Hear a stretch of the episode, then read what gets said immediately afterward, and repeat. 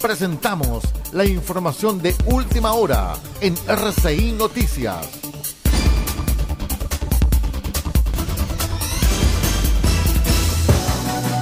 Les cuento de inmediato que un equipo de especialistas HAZMAT de materiales peligrosos de tres compañías del Cuerpo de Bomberos de Santiago viajará a Antofagasta para analizar restos de radiación.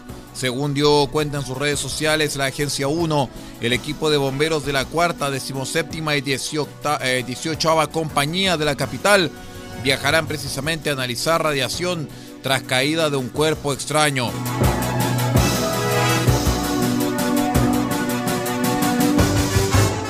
Tres instancias de la ONU pidieron al Estado chileno reparar a las 200 mujeres que quedaron embarazadas tras consumir anticonceptivos defectuosos entregados por el Sistema Público de Salud, informó este martes la ONG Internacional Women's Link Worldwide. Se trata del grupo de trabajo contra la discriminación de las mujeres de Naciones Unidas, la Relatoría Especial de Naciones Unidas sobre el Derecho a la Salud Física y Mental, y el Grupo de Trabajo sobre Empresas y Derechos Humanos de Naciones Unidas. Es todo en cuanto a informaciones. Sigue nuestra sintonía.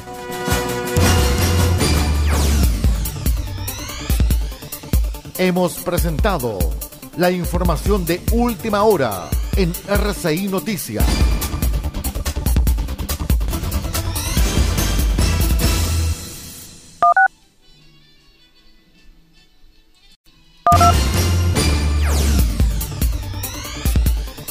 Presentamos la información de última hora en RCI Noticias.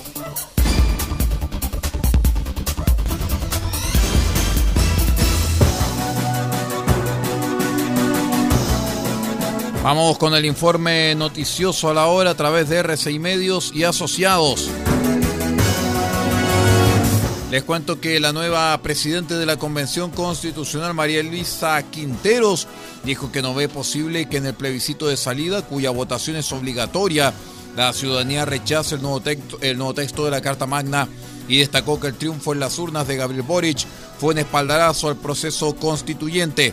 En conversación con la agencia EFE, la doctora de Salud Pública comentó que el que saliera electo Gabriel Boric fue un respaldo a la convención Recordemos que él fue uno de los impulsores del llamado Acuerdo por la Paz de noviembre de 2019, que da origen a este proceso y siempre ha mostrado su apoyo a la autonomía del organismo.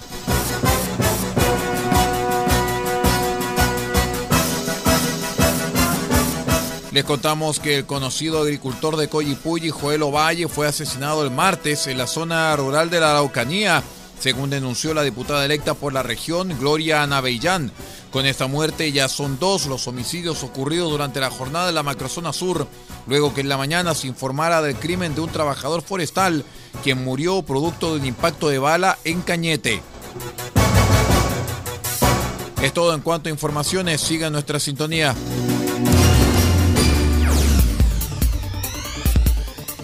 Hemos presentado la información de última hora en RCI Noticias.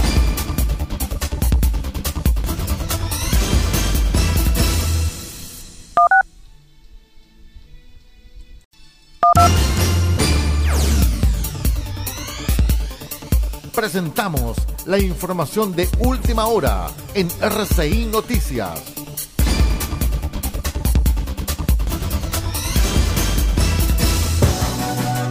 Vamos con las noticias a la hora contándoles que el ministro de la Secretaría General de la Presidencia, SECPRES, Juan José Osa, confirmó el martes que el gobierno envió una invitación formal para reunirse con la mesa directiva de la Convención Constitucional liderada por su presidenta María Elisa Quinteros y el vicepresidente Gaspar Domínguez. Durante un punto de prensa, el secretario de Estado aseguró que el presidente Piñera siempre tuvo la disposición para un encuentro con los líderes del órgano constituyente y que el documento despachado plantea también asuntos administrativos.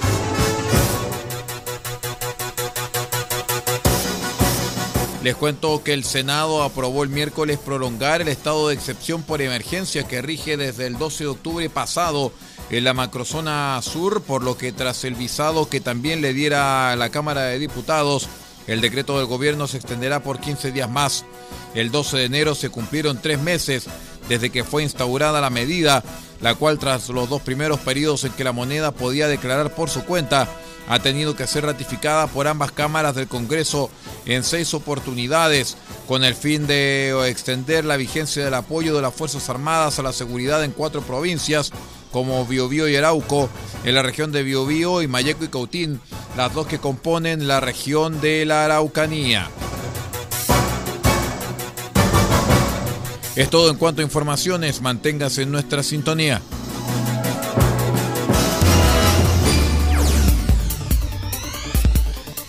Hemos presentado la información de última hora en RCI Noticias.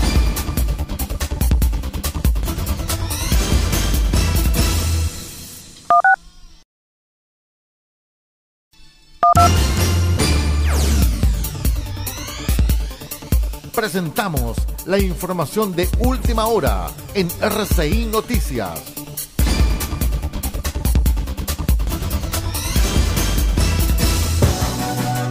Vamos con las noticias a la hora contándoles que el ministro de la Secretaría General de la Presidencia, SECPRES, Juan José Osa, confirmó el martes que el gobierno envió una invitación formal para reunirse con la mesa directiva de la Convención Constitucional liderada por su presidenta María Elisa Quinteros y el vicepresidente Gaspar Domínguez. Durante un punto de prensa, el secretario de Estado aseguró que el presidente Piñera siempre tuvo la disposición para un encuentro con los líderes del órgano constituyente y que el documento despachado plantea también asuntos administrativos.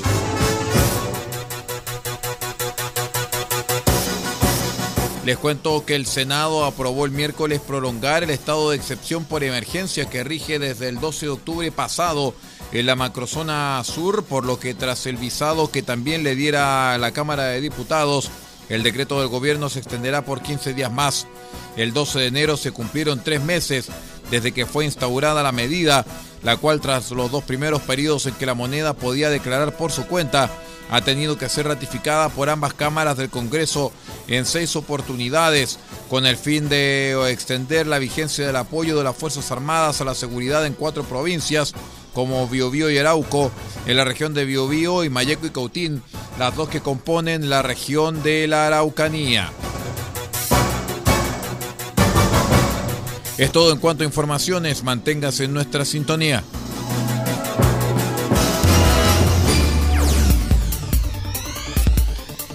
Hemos presentado la información de última hora en RCI Noticias.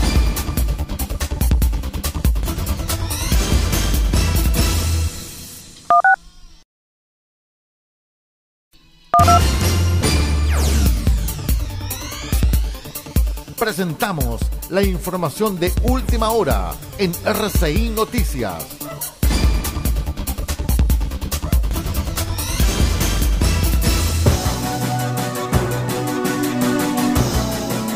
Vamos con el informe noticioso a la hora a través de RCI Medios y Asociados.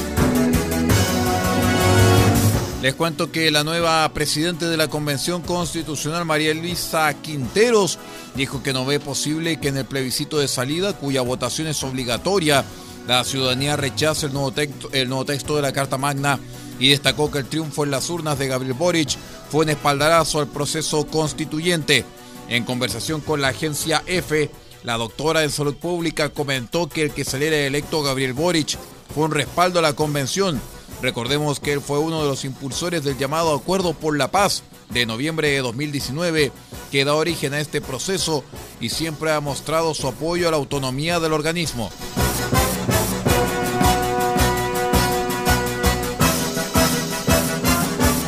Les contamos que el conocido agricultor de Coyipulli, Joel Ovalle, fue asesinado el martes en la zona rural de la Araucanía, según denunció la diputada electa por la región, Gloria Anabellán. Con esta muerte ya son dos los homicidios ocurridos durante la jornada de la macrozona sur, luego que en la mañana se informara del crimen de un trabajador forestal quien murió producto de un impacto de bala en Cañete. Es todo en cuanto a informaciones, siga nuestra sintonía.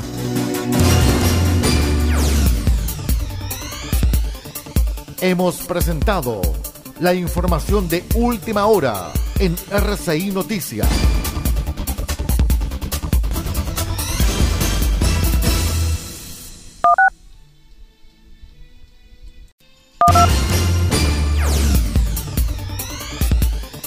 Presentamos la información de última hora en RCI Noticias.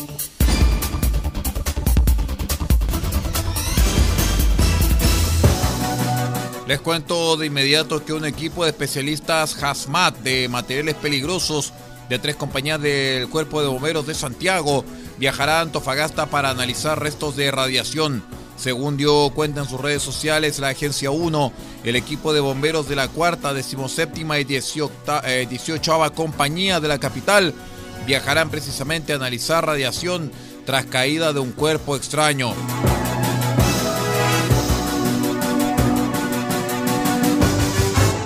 Tres instancias de la ONU pidieron al Estado chileno reparar a las 200 mujeres que quedaron embarazadas tras consumir anticonceptivos defectuosos entregados por el Sistema Público de Salud, informó este martes la ONG internacional Women's Link Worldwide. Se trata del grupo de trabajo contra la discriminación de las mujeres de Naciones Unidas, la Relatoría Especial de Naciones Unidas sobre el Derecho a la Salud Física y Mental, y el Grupo de Trabajo sobre Empresas y Derechos Humanos de Naciones Unidas. Es todo en cuanto a informaciones. Sigue nuestra sintonía.